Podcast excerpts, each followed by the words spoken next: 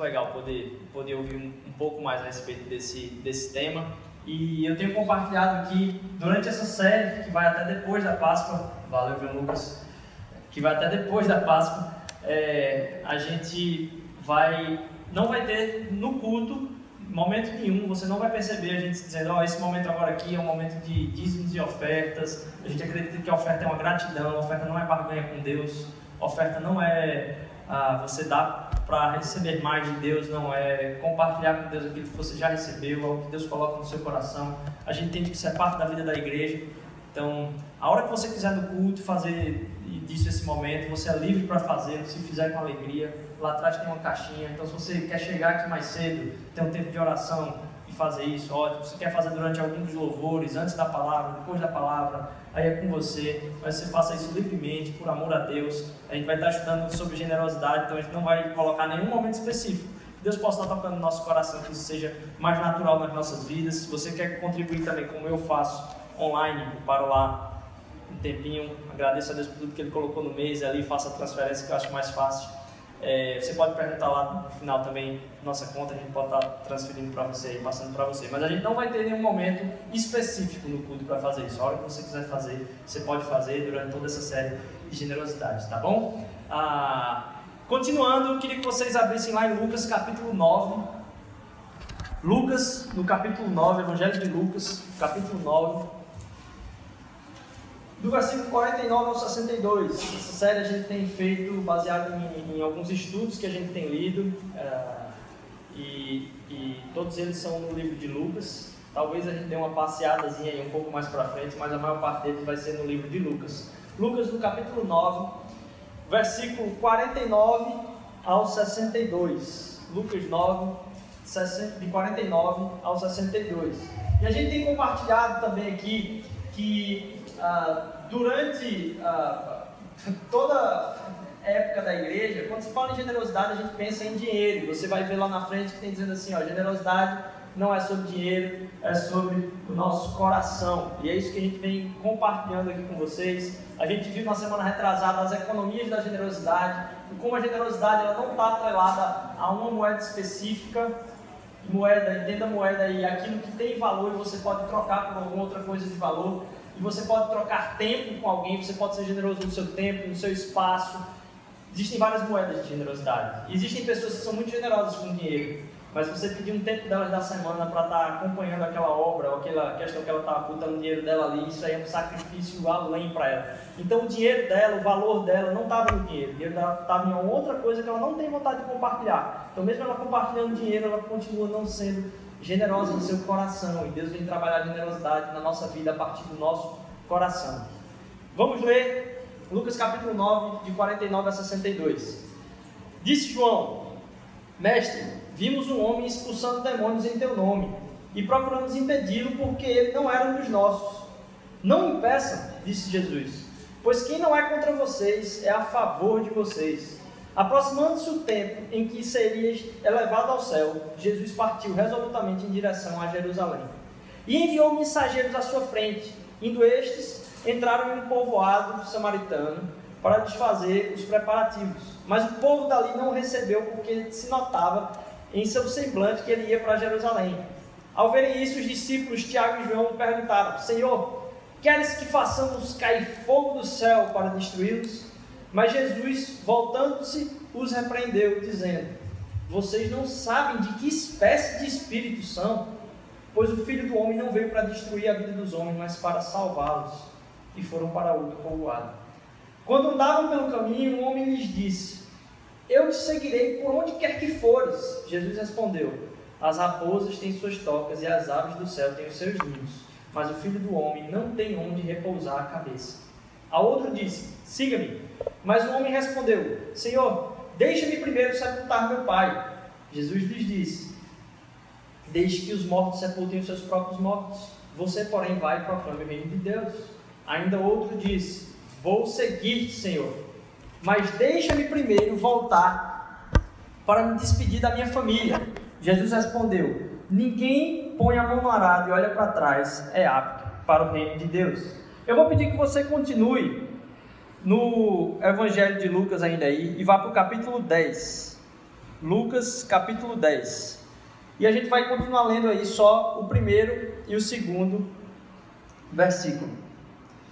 Depois disso, o Senhor enviou 72, os 72 na frente, dois, de dois em dois, para cada cidade e lugar que ele tinha ah, compartilhado com eles. E ele disse: A seara é grande, mas os trabalhadores são poucos. Eu vou deixar que vocês parem por aí, porque a gente, apesar de ele não estar no contexto todo aqui do, da nossa palavra hoje, eu queria começar por ele, por esse texto aí.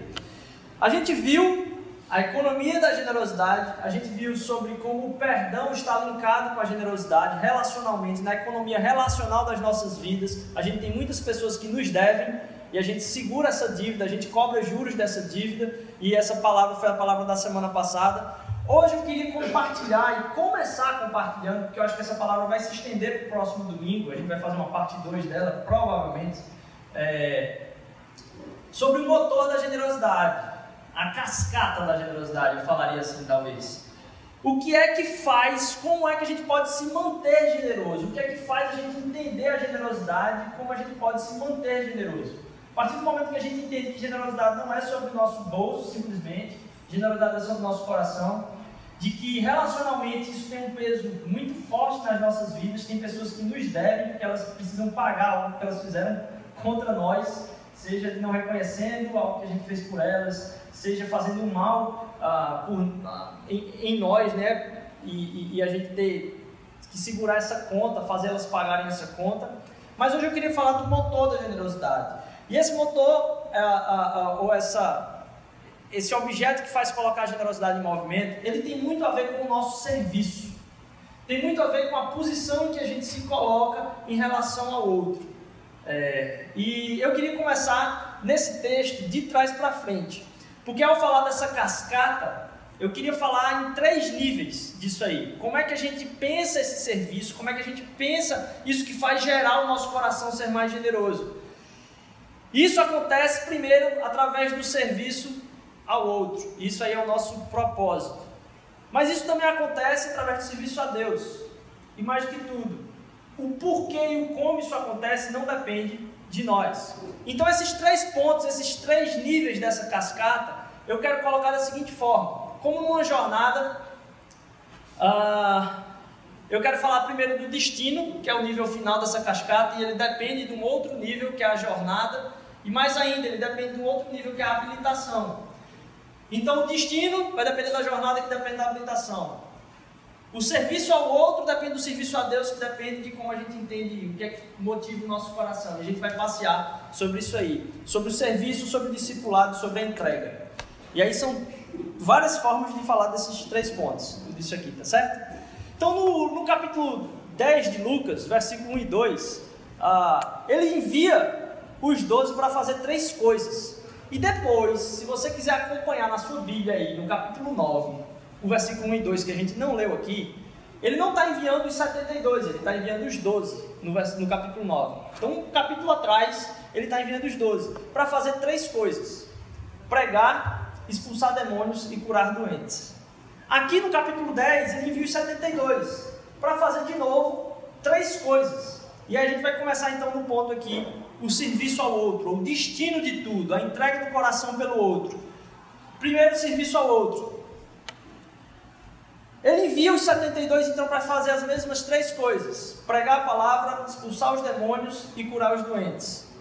Eu poderia colocar de uma outra forma.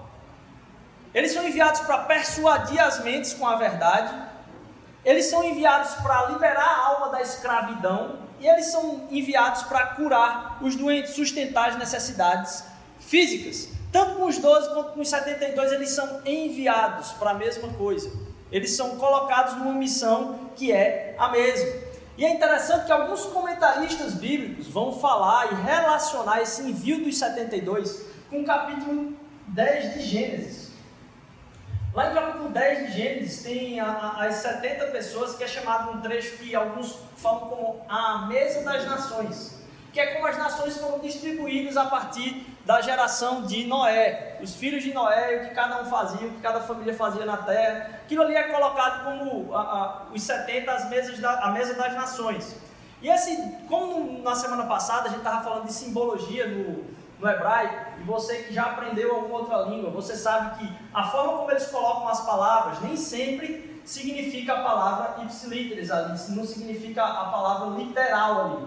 Há pessoas que têm entendimento de números como quantidade e há pessoas que têm entendimento de número como representação. Você pegar um molho de chave, um molho de chave pode ter duas chaves, certo? Uma chave. Mas aqui em Pernambuco, quando a gente fala um molho, é um, uma ruma, é um bocado. É muito, não é duas. Então, assim, como a gente usa a palavra, a representação da ideia disso na cabeça das pessoas, ela tem ah, formas variadas. E o número para o povo judaico tinha uma certa, vamos assim, um peso de intensidade, um peso de significância de intensidade. E ao falar, semana passada, sobre o número 7, essa semana a gente está compartilhando aqui que lá em Gênesis 10 tinha essas 70 pessoas. E esse número 70, esse número dos 72 aí, é, ele tinha uma representatividade de totalidade também. Mas era de qualquer um. É muita gente, é uma ruma de gente, é qualquer um. Então, primeiro, e percebe que isso está exatamente no início do capítulo 10. E no capítulo 9 ele estava falando dos 12. Então, aqueles que são os discípulos, e a gente tem 12 tribos de Israel aí também, mas aqueles que estão mais perto de Jesus, primeiro são enviados para fazer o quê? Pregar, expulsar e curar. Persuadir as mentes, liberar da escravidão da alma e sustentar nas necessidades físicas. Isso aí era o que foi feito com aqueles que estavam mais próximos de Jesus. Ao enviar os 72, é como se Jesus estivesse dizendo aqui, ó, esses daqui são enviados para fazer isso. Mas o que eu quero dizer para vocês é que qualquer pessoa que se aproxima de mim enquanto discípulo vai ser enviada. E para fazer o quê? A mesma coisa que os discípulos. Eles foram enviados, é como se fosse qualquer um, todos, qualquer um de qualquer tribo. Todas as gerações daquilo que veio a ter contato com Jesus são enviados para pregar, expulsar e curar. Todos os cristãos então são enviados, porque a gente corre o risco de ter a ideia de que é, apenas é enviado é quem tem esse microfone na mão, a gente tem falado disso aqui. Eu estava hoje de tarde conversando com uma pessoa que falou, foi interessante a forma que ela, que ela usou as palavras lá, ela disse, parece que hoje as igrejas estão dependendo de gabinete de pastor. Quem é que tem o poder para orar sobre a sua vida? Quem é que tem o poder para te aconselhar a respeito da verdade de Deus? Qualquer pessoa que tem o Espírito Santo. Qualquer um que seja discípulo de Jesus é capaz de fazer oração. Então, assim, quando você convida alguém e pede para o pastor, vem cá, vem orar aqui sobre a vida dessa pessoa, a oração desse cara é mais poderosa por quê? Por causa de uma vocação que ele tem de ensino, uma vocação de estar à frente de, de coordenando, supervisionando uma comunidade. Não, o Espírito passeia na vida de todos os discípulos de Cristo. A oração é poderosa do mesmo jeito, através da vida de cada um que deseja o seguir. E para seguir a Jesus Cristo não precisa de nada, porque a única coisa que, já, que precisava foi Ele que fez. Não é a gente que faz. Então, se você está aí pensando, poxa, eu não sei se eu vou. Esse negócio de igreja é muito arriscado, porque eu não sei o que é que eu vou fazer, eu não sei se eu tenho condição de mudar minha vida. Quem vai mudar a sua vida é Ele, a partir da entrega que você faz a cada dia. Não é você que vai mudando a sua vida, é Ele que vai mudando a nossa vida. Cada vez mais que a gente se entrega para Ele. Então, tudo que precisava ser feito foi feito por Ele. Por isso que a gente canta aqui: Eu caio, eu recaio em tua graça porque eu sei que eu não consigo viver por aquilo que eu prego, e eu preciso do teu perdão, eu preciso da tua misericórdia, eu preciso do teu amor, eu preciso da tua graça. Então, assim, todos os cristãos são enviados. Deus então não te abençoa, porque você fez alguma coisa, mas mais do que isso, em algum momento você estava perdido. Você foi aquela pessoa que, a quem Deus enviou alguém para você. Em algum momento da sua vida, você era essa pessoa que estava numa dessas cidades e alguém foi enviado de alguma forma para trazer uma mensagem de libertação sobre a sua vida. Alguém foi enviado para pregar, falar de cura sobre a sua vida, libertar você de, de, de cadeias mesmo espirituais na sua própria vida. E ele não faz isso com você se não for para você ser enviado também, para você ser uma bênção. Ele te chama para dentro do seu círculo ele te chama para dentro da relação para te enviar para fora. Todo aquele que tem fé é enviado. Enviado a alguns, talvez com um ofício mais comum, persuadir, a mente. Eu acho que eu, eu entendo que esse é um, um desses papéis aqui do que a gente está vivenciando agora.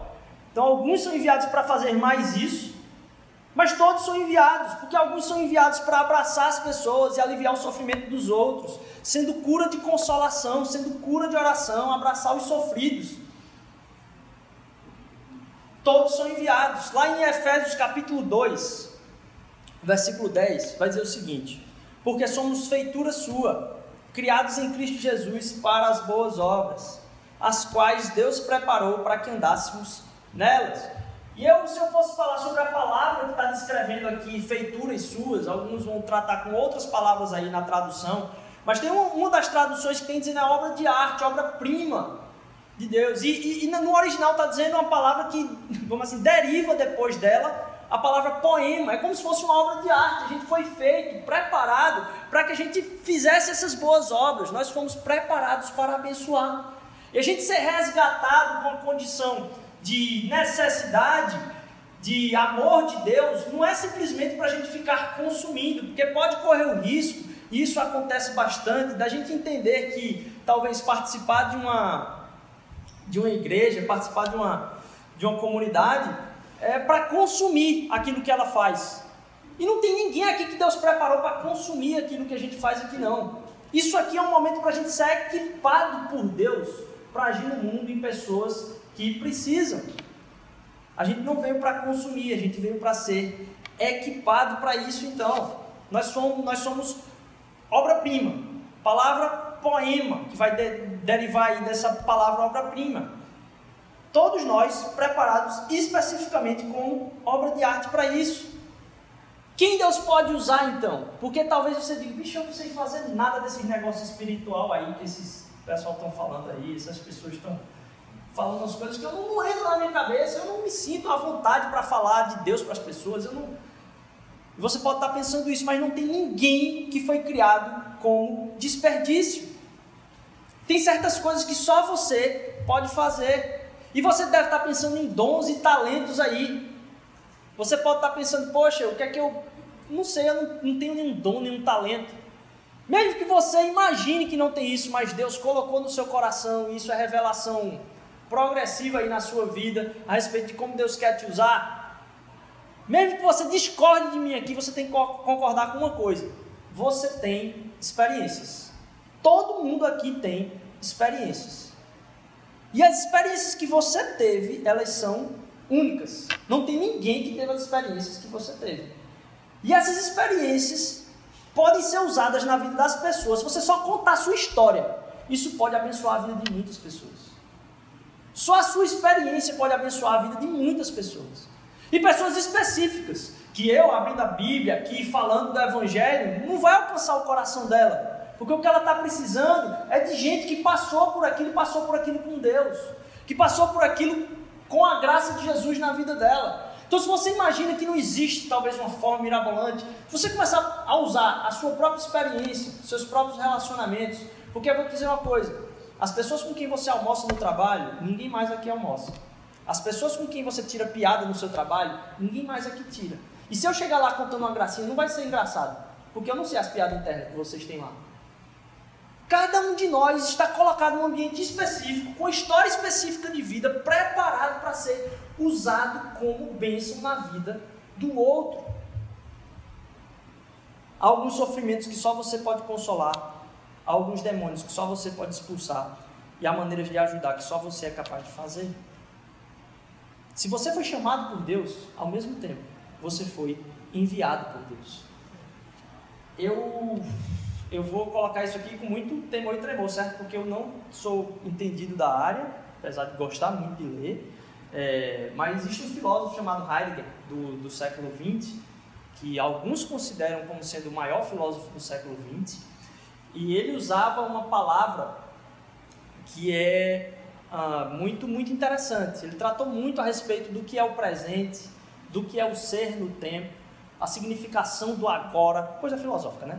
Mas a gente não vai tratar disso aqui não, certo? Para não endoidar a cabeça da gente. Eu quero usar somente uma palavra ah, que ele, ele diz. E hoje a sociedade nossa trata como se Deus não existisse, como se tudo isso aqui fosse acaso das, da, da, do, do Big Bang, acaso do, do, do, do desenvolvimento, da própria evolução, acaso do, das moléculas que se juntam e os tipos de reações que elas partilham aí, a gente vivencia simplesmente a, a consequência de algo que foi startado lá atrás e ninguém sabe como. Essa semana a, a, alguém postou lá, foi um dos trending topics do Twitter lá. Stephen Hawking fala sobre o que havia antes do Big Bang. Aí eu, eu não entrei na, na reportagem porque nos comentários todinho tava um bocado de gente irritada, porque a resposta dele lá no, no site era nada a resposta do cientista mó lá, do que é que existe antes do Big Bang? Nada. E todo mundo irritadíssimo, dizendo, poxa, eu fui inventado de ler a matéria pensando que ia ter alguma coisa que ele ia falar e tinha assim, nada. Então, o que o mundo clama hoje é que o nada e o acaso gerou todas as nossas complexidades de relações, todo o amor que você tem pelo seu filho, toda a raiva que você tem pelo seu pai, tudo isso é acaso, é simplesmente reação química, não existe motivo nenhum para você dizer para alguém eu te amo. Tudo isso é o que a gente vivencia hoje. Estamos aqui por acidente. Se nós estamos aqui por acidente, não existe nenhum propósito que eu possa, pensar para a minha vida. Existe algo que eu tenha que fazer aqui? Não, se essa fosse a resposta. E aí existe essa palavra. Desculpem também os que sabem alemão aqui, tá? Que eu não, não sei não. Geoffenheit. Legal essa palavra, né? Se alguém perguntar para você aí, aí como é que tá? Geoffenheit. Legal. Essa palavra que Heidegger usa é, para descrever o como é que a gente se encontra aqui agora. A gente foi jogado aqui. Eu, eu não vi tradução em português, eu fui só ler o texto, os textos que eu li foram todos de definição em inglês. Então, eu traduzi pelo entendimento lá com uma palavra talvez jogado. Você foi atirado, você foi dispensado. Alguns colocam até você foi despejado no momento em que você está. Você veio à existência e você continua de momento em momento da sua existência sendo jogado do seu passado para o seu presente. É isso que você é. Você foi jogado aqui. E a palavra de Deus vem dizer que a gente não foi jogado. Deus não jogou você na doida aqui. Não fomos jogados. E essa palavra que Jesus usa para enviar é a palavra míssil, que é de, de envio de missão mesmo. Você foi colocado aqui enviado, criado com um propósito. Todos nós, para alguma coisa que só a gente pode fazer. Ah, que coisa é essa? Eu não sei, mas está atrelada com o amor de Cristo todos os dias da nossa vida. E você é capaz de praticar isso na sua vida todos os dias. Certas pessoas que precisam ser servidas por você. E para a gente ter um coração generoso, para a gente entender a generosidade do nosso coração, primeiro a nossa mentalidade precisa passar por isso. Que eu estou aqui porque alguém vai ser abençoado por Deus me usando para abençoar essa pessoa. Sua vida passa do jogado para o enviado.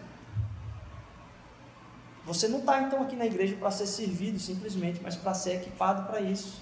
E a gente vai falar semana que vem a respeito do privilégio do trabalho, acho que vai ser muito legal aqui.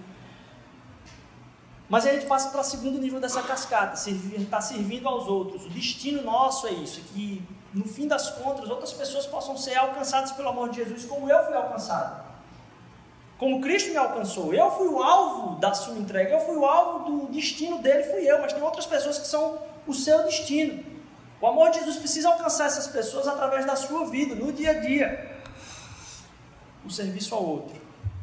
Segundo nível dessa cascata, o discipulado. E aí talvez a jornada. Se é o destino, aqui eu estou falando da estrada, a jornada.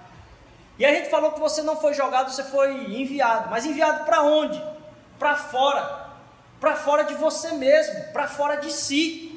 Todos nós somos enviados para fora de nós mesmos, e essa é uma batalha que é constante na nossa vida. Eu vou procurar me servir, eu vou fazer isso porque no final eu vou ganhar aquela outra coisa, eu vou participar dessa reunião porque quem está lá é Fulaninho, eu preciso fazer contato com ele para bolar. E aí você começa a se relacionar de uma forma que é simplesmente consumista. E eu estava ouvindo ontem, conversando com um de vocês, a respeito de alguém que estava falando de generosidade.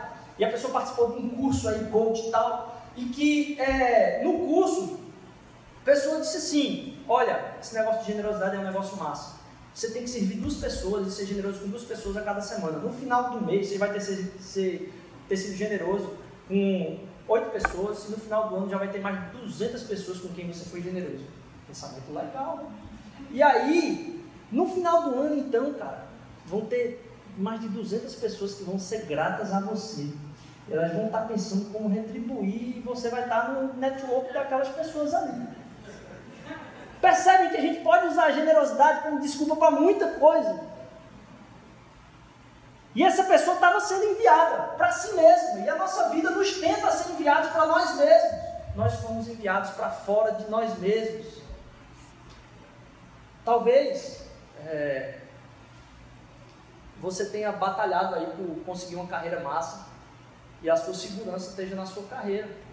E você conseguir aquilo que a sua carreira te projeta. E se você perde essa carreira, se você sai dessa carreira, se alguma coisa frustra a sua carreira, você começa o que se isso é algo que te dá segurança? Você não fica triste, você começa a se odiar. Você começa a falar coisas ruins de você. Você começa a não desejar ser quem você é. Jesus Cristo nos chamou para sermos quem nós somos, debaixo da sua graça. E aí não importa o que aconteça conosco, nós estamos seguros na graça do Pai com possibilidade de renovo e misericórdia a cada dia, porque as suas misericórdias se renovam a cada manhã. E aí Jesus, para quem perdeu a segurança e talvez estava pensando isso no passado, Jesus fala, era difícil ter sua própria segurança. Talvez era difícil pensar nos, nos outros. E aí Jesus diz, eu já cuidei das suas inseguranças. Não dá para se doar para o outro sem primeiro você entender que você precisa se entregar para Cristo você precisa se doar para Deus. Se a gente estava falando do serviço aqui, o discipulado, o caminhar com Cristo, é um passo que é necessário para que a gente sirva ao outro, porque senão eu vou estar servindo a partir do meu próprio interesse. No começo do texto, ah, Jesus não diz assim, ó, você quer me seguir? Massa, tem uma aula ali na terça-noite, marcado lá, vai ser show aquela aula, bom demais que você tocou, vou estar lá te esperando. Não foi isso que Jesus falou. Ele fala o contrário. Ele diz: Ó, as raposas e as aves não tem onde dormir, não. Jogou um balde de água fria ali. Ele diz: Eu não sou o tipo de Messias, o tipo de enviado que vai salvar vencendo. Eu não vou vencer as eleições. Muita gente bota as esperanças na, nas coisas que vão vencer. Não é esse tipo de vitória que Deus vai ter sobre a nossa nação, com eleição ganha. Não são batalhas que eu vou vencer. Eu vou salvar o mundo sofrendo, sendo torturado e morto. E é interessante porque nos três níveis aí das conversas, Jesus começa a, falar sobre seguir a ele, de três formas. E aí para o primeiro, é engraçado, porque o primeiro ele diz, ó, oh, eu quero te servir, quando é que você for eu vou. Ele diz, calma, as raposas e as aves não dormir. Aí para o segundo, é, ele pede, ó, segue-me. Aí ele diz: Não, vou enterrar meu pai, eu preciso enterrar meu pai, espera aí só um minutinho. Para o outro, ele diz a mesma coisa, é, é, um problema de família. Me espera eu me despedir das pessoas ali, é, é a família. E parece difícil você pensar, poxa, Jesus mandou o cara nem enterrar o, o pai ali, que negócio, esse cara aí é muito kamikaze aí, não dá para seguir essa pessoa. Entenda que naquela época o contexto era completamente patriarcal, a família tinha um peso muito grande, o que a família achava sobre a sua vida era muito grande, a herança é, que era posta pela descendência e as gerações era muito pesada sobre a vida de alguém. Se alguém frustrasse os seus pais e a sua família, era o fim da vida dela. Para ela, aquilo era a única significância da vida dela. Então, quando Jesus está falando, deixe os mortos enterrarem os mortos, Primeiro, deixa eu dizer para vocês, não é, não é literal, lógico, né? Muita gente quer ler a Bíblia toda literalmente, assim, e aí se seguir uma coisa, tem que seguir outra. Tem que seguir tudo. Isso não, tem figuras de linguagem. Você não lê uma reportagem como você lê um poema. E na Bíblia está cheio de vários textos diferentes. Se você for estudar historicidade, for a fundo, você vai ver que existem vários tipos de texto. Por sinal, quando Jesus está dizendo aqui, deixa os mortos enterrarem os mortos, ele não está falando literalmente, certo? Até porque morto não dá para enterrar. Então, assim, Perceba que não dá para a gente tratar tudo com a, a, o rigor que você está pensando aí que a gente deve julgar a palavra de Deus, que até porque ela é muito mais profunda. Deixa os mortos enterrarem os mortos. O que Jesus está falando é: olha, eu sei que na sociedade o que dá segurança para você é o seu relacionamento, é a sua aprovação familiar. Aquilo que está relacionado ao seu relacionamento com a sua família é aquilo que se você perder, já era. Se é isso que está na cabeça da pessoa, o que Jesus está falando é: a sua segurança que você está dizendo que vai me seguir não sou eu. aquilo que é segurança na sua vida, aquilo que você está realmente servindo e seguindo, não é Jesus. Quando os, os discípulos colocam lá, mas deixa eu fazer isso primeiro, mas e primeiro deixa eu fazer isso, mas se eu fizer isso primeiro eu vou te seguir, o que Jesus está dizendo é, esse mais se é realmente o que você hoje segue. O que você segue hoje é o que está depois do mais se, do mais primeiro. Porque se você perder isso, para você está acabado o seu mundo. E para que a gente tenha um coração transformado em generoso, ele tem que ser o centro da nossa vida. Ele precisa ser a nossa entrega completa. Ele precisa ser aquilo pelo qual eu vivo e aquilo que me dá segurança. Sabe por quê? Porque eu nunca vou perder. Porque ele já morreu e venceu a morte. E está sentado à direita do Pai. Para sempre. Ele é o alfa e o ômega, o início e o fim. Ele não tem como eu perder essa segurança que eu tenho nele. Ele, quando se torna o centro da minha vida, não tem nada que faça eu perder essa segurança nele. Porque já tentaram tirar a sua própria vida. Não foi suficiente. O que está depois do si é aquilo que a gente realmente segue. Ele tem que ser o primeiro nas nossas vidas. A gente tem que tirar as mãos do nosso volante. Ele tem que ter o centro da nossa vida. Não dá para ser uma parte. Se ele não for o caminho todo, a jornada toda, não tem. Isso que você está dizendo, se você, ah, eu vou para a igreja. Não, isso é outra religião, certo? A gente está falando aqui de um relacionamento profundo com Jesus e ele ser o centro da nossa vida. Ponto. E aí você pode estar tá falando, é, esse pastor aí está falando besteira demais. Esse cara quer me fazer me sentir só culpado, talvez. Não tem, como é que eu vou deixar tudo que eu tenho? A gente falou então do primeiro nível, nível do serviço, o nível do destino, a gente falou do nível do discipulado, a gente para servir ao outro, a gente precisa se entregar primeiro para Jesus. E agora a gente vai falar do nível do sacrifício, da entrega, da habilitação. Habilitação, a jornada e o destino. Os discípulos vão falar para aqueles, aquelas pessoas que estavam expulsando demônios. Eles não são dos nossos. E a gente não vai entrar no tema de expulsão de demônio, nem, nem nada disso hoje, mas ah, até colocarmos no centro da nossa vida o próprio Jesus, a gente está espiritualmente morto e escravizado de alguma outra maneira. Se você aceita, acredita que você tem que estar tá fazendo alguma coisa e o dinheiro não está dando esse retorno, e você começa de novo a pensar mal sobre você, é isso que você está servindo, é disso que você é escravo hoje. E Jesus vai falar: não dá para expulsar demônios sem orar e confiar no próprio Jesus. Os caras queriam que eles parassem de expulsar demônios lá, e é engraçado, né? Os discípulos cheios de amor no coração. Discípulos, pessoas legais ali. A pergunta que os discípulos fez é: Senhor, quando a gente entrou lá no vilarejo que foi, não foi recebido, é, eu queria fazer uma pergunta para você aqui. Que tal se a gente mandasse fogo do céu e queimasse todo mundo naquele vilarejo? Só gente boa seguindo Jesus Cristo. Gente com coração compassivo, gente com coração misericordioso, de sejam generosos. Mesmo ele não estando com vocês na primeira história, mesmo ele estando do outro lado, ele está buscando a mesma coisa. E rapaz, a gente vai ter uma eleição aí esse ano. E vai ter gente pregando do outro lado. Certo? Por um Brasil melhor. E vai ter muita gente querendo repreender os outros ali. E a gente precisa da misericórdia de Deus muito no nosso coração. Porque eu tenho falado aqui, eu vou repetir isso muitas vezes. Sabe de que lado Jesus está? Ele não está do lado dos orgulhosos.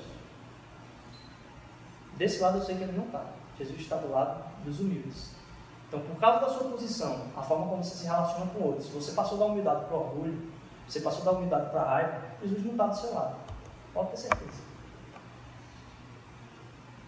Tem pessoas do outro lado fazendo outras coisas. Jesus, misericórdia. A hospitalidade era importante. E os caras rejeitarem receber Jesus, é, a gente vai ver esse tema um pouco mais na Páscoa, de hospitalidade. E os caras não receberem Jesus era um negócio que deu ódio para eles, eles ficaram furiosos. Se você quiser ler de novo o capítulo 9, que ele é grandão aí, antes os discípulos estavam no monte da transfiguração. Teve a transfiguração lá, Jesus estava com, teve lá Moisés, Elias, estavam lá com os discípulos lá no monte e tal. E os, os, discípulos estavam falando: manda descer o fogo sobre essa, vila, sobre essa vila aí que o negócio vai se acabar. E é engraçado porque não vou chutar isso aqui com um comentário teológico, mas tem uma conexão aí entre eles encontrarem com Elias e, e Moisés. Porque os judeus sabiam das histórias do Antigo Testamento. E Deus já tinha usado fogo na vida de Moisés e na vida de Elias. E com Moisés ele mandou fogo lá na, na, no monte, lá na beira do fogo do alto. Mas principalmente com Elias, quando vieram alguns soldados, alguns profetas vieram atrás de Elias, Elias orou e o fogo acabou com aquele batalhão que estava procurando Elias ali embaixo do monte. E aí mandaram outros. E Elias orou e foi fogo para cima deles. Então perceba que os discípulos estão tratando aqui de uma história que eles conheciam, que no mesmo capítulo, um pouco tempo antes, eles tinham a, a relação de tá, o que a gente pode fazer aqui, né? Vamos pedir que. A gente viu, Jesus estava do lado de Elias lá, talvez aconteça a mesma coisa aqui. Moisés representava, representava o libertador da escravidão, Elias representava a profecia, e eles pensavam nesse fogo. Quando os discípulos viram essa ideia, disseram: opa, é isso aí, Jesus. E imagine, Elias estava diante de Jesus com Moisés, e Deus falou ali dizendo: Esse é o cara. Para os judeus, eles tinham dizendo que Moisés era o cara. E tinham muitas pessoas importantes. Mas estavam os dois ali, estava Jesus. E a voz falou: Ó, esse aqui é o cara, o filho de Deus é esse aqui. Então, se eles lembravam da história de Elias mandando fogo dos céus para destruir aqueles que estavam lhe perseguindo, eles pensavam, meu amigo, se o fogo de Elias foi daquele jeito, imagina se Jesus mandasse fogo aqui, o que é que poder que ia ser aqui em cima dessa, dessa vila. E Jesus repreende eles. Jesus manda eles calarem a boca, como se eles cala a boca, não sabe nem o que está falando. A palavra diz que Jesus repreendeu eles assim que eles falaram isso. Porque o fogo de Deus desceu. Realmente. Mas Jesus, ele recebeu esse fogo de Deus, ele desceu sobre a vida do próprio Jesus Cristo. Em Lucas 12, ele vem dizer que eu vim trazer fogo. Lucas 12, se você quiser acompanhar lá no final de Lucas 12, Jesus vai falar: Eu vim passar por um batismo. Jesus já tinha sido batizado por João Batista. Ele fala: Eu vim trazer fogo e eu vou passar por um batismo. Como assim? Você não foi batizado por João Batista? Eu vou passar por um batismo. Esse batismo que ele estava falando era da sua própria morte. Jesus veio não para trazer julgamento, mas para sofrer esse julgamento por nós. Quando você crê nele, o único fogo com o qual você encontra, ou se encontra então, é do próprio Espírito Santo. Esse fogo desce sobre a nossa vida, um fogo que esquenta o nosso coração, dizendo: Poxa, eu tenho segurança agora, porque não sou eu, é Ele, foi Ele. Se você ouvir o chamado, se entregue completamente. Você não é capaz de dar nada da sua vida para Deus que seja suficiente. Você não é capaz de dar o que Deus requer, então aí também vou me entregar porque talvez Deus vai requerer isso. Não. Nenhum de nós é capaz de fazer isso. Ele foi que se doou. Ele foi que se doou. Então a gente estava falando do motor da generosidade. A gente falou da nossa entrega pelo outro. Ele diz que só é possível se a gente começar a adotar Jesus na nossa vida, como sempre, se a gente se entregar para Ele. Mas o suporte de todas essas coisas é a entrega do próprio Jesus por nós. Não é a nossa entrega por nada, é a entrega dele por nós que faz com que a gente seja aberto a ter um coração de entrega, tanto por ele como pelos outros. O julgamento que ele derrama na nossa vida faz com que eu não julgue mais ninguém, porque eu não fui julgado. Como é que eu vou julgar alguém? Como é que eu vou pedir fogo sobre a vida de alguém? Como é que eu vou colocar uma pessoa merecendo uma punição que eu não recebi, mas que o próprio Jesus recebeu por mim? Ele recebeu fogo sobre a sua própria vida, morto, torturado. E ressurgiu. Seu próprio Filho, Jesus Cristo foi esse que se entregou por nós. Então, se a gente está falando dessa cascata no nosso coração, de derramar o amor de Deus na vida do outro, não tem como a gente se entregar pelo outro se a gente não se entregar para Jesus. Porque aquilo ali vai estar sendo como algo que eu deveria fazer. Você não se entrega para o outro porque você deve fazer. Você não deve ser generoso. Você é generoso como gratidão a Deus. Porque no momento que você estiver agindo em generosidade por dever, você está sendo obrigado a fazer uma coisa que o seu coração não. Você pode se obrigar a ser generoso, mesmo não querendo, para que o seu coração se torne mais generoso. Mas não é o seu ato de generosidade que faz com que você seja generoso, é o seu coração. E o seu coração só pode entregar algo, e aí seja dinheiro, seja o que for, se você entender a entrega de Jesus por você. Porque você começa a ter um motor agora de gratidão. Você nem pensa no que você vai receber depois. O que você está fazendo porque você já está transbordado do amor de Deus na sua vida. Você não está só cheio, você está completamente preenchido e transbordando do amor dele. Você se entrega porque alguém se entregou por, por vocês. Sua entrega pelos outros, seu destino. Sua entrega a ele, sua jornada. Mas a habilitação para essa entrega toda não é você que tira. Não é uma prova de habilitação para dirigir nessa jornada para esse destino. A habilitação é a habilitação que ele passou pela prova. A habilitação vem dele. A habilitação vem da gratidão pela vida dele, por tudo que ele fez por mim, por você. Que a gente possa entender o chamado de generosidade do nosso coração, o motor de generosidade que o nosso coração pode ter. Mais do que isso, que a gente não saia daqui dizendo a gente tem que ser generoso, mas que a gente entenda o tamanho da entrega que ele fez por nós do amor dele que preenche o nosso coração. E a partir disso, nosso coração se enche de gratidão. E aí esse rio flui através da nossa vida e encontra a vida de outras pessoas. Pessoas vão ser atingidas, vão ser banhadas por esse rio de amor que corre através do nosso próprio coração, um coração generoso, um coração que está movido pela generosidade, movido para a generosidade. Não porque a gente é generoso, mas porque o amor dele, a entrega dele foi generoso conosco. A gente vai continuar essa conversa na semana que vem. Mas eu queria que você ficasse de pé, que você pudesse estar continuando esse tempo de adoração aqui com a gente. Uh, finalizar esse tempo de adoração hoje aqui com, com muito louvor, pela entrega dele, por aquilo que ele fez na nossa vida. Que a gente possa servir mais a ele, servir mais as outras pessoas, mas que a gente se aprofunde e entender essa entrega que ele fez por nós. Então, se ele se entregou por nós, aquilo que você acha difícil de mudar na sua vida, é mesmo? É mesmo? É tão difícil assim? Porque se é Ele que vai operar isso na sua vida, se é a entrega dele que vai fazer isso, realmente não vale a pena essa entrega a Ele. Realmente não vale a pena passar por isso que você coloca como hábito na sua semana aí, que acaba destruindo, você acaba se condenando na sua cabeça. Será que não vale a pena mudar? E quem muda a nossa própria vida é o amor de Jesus.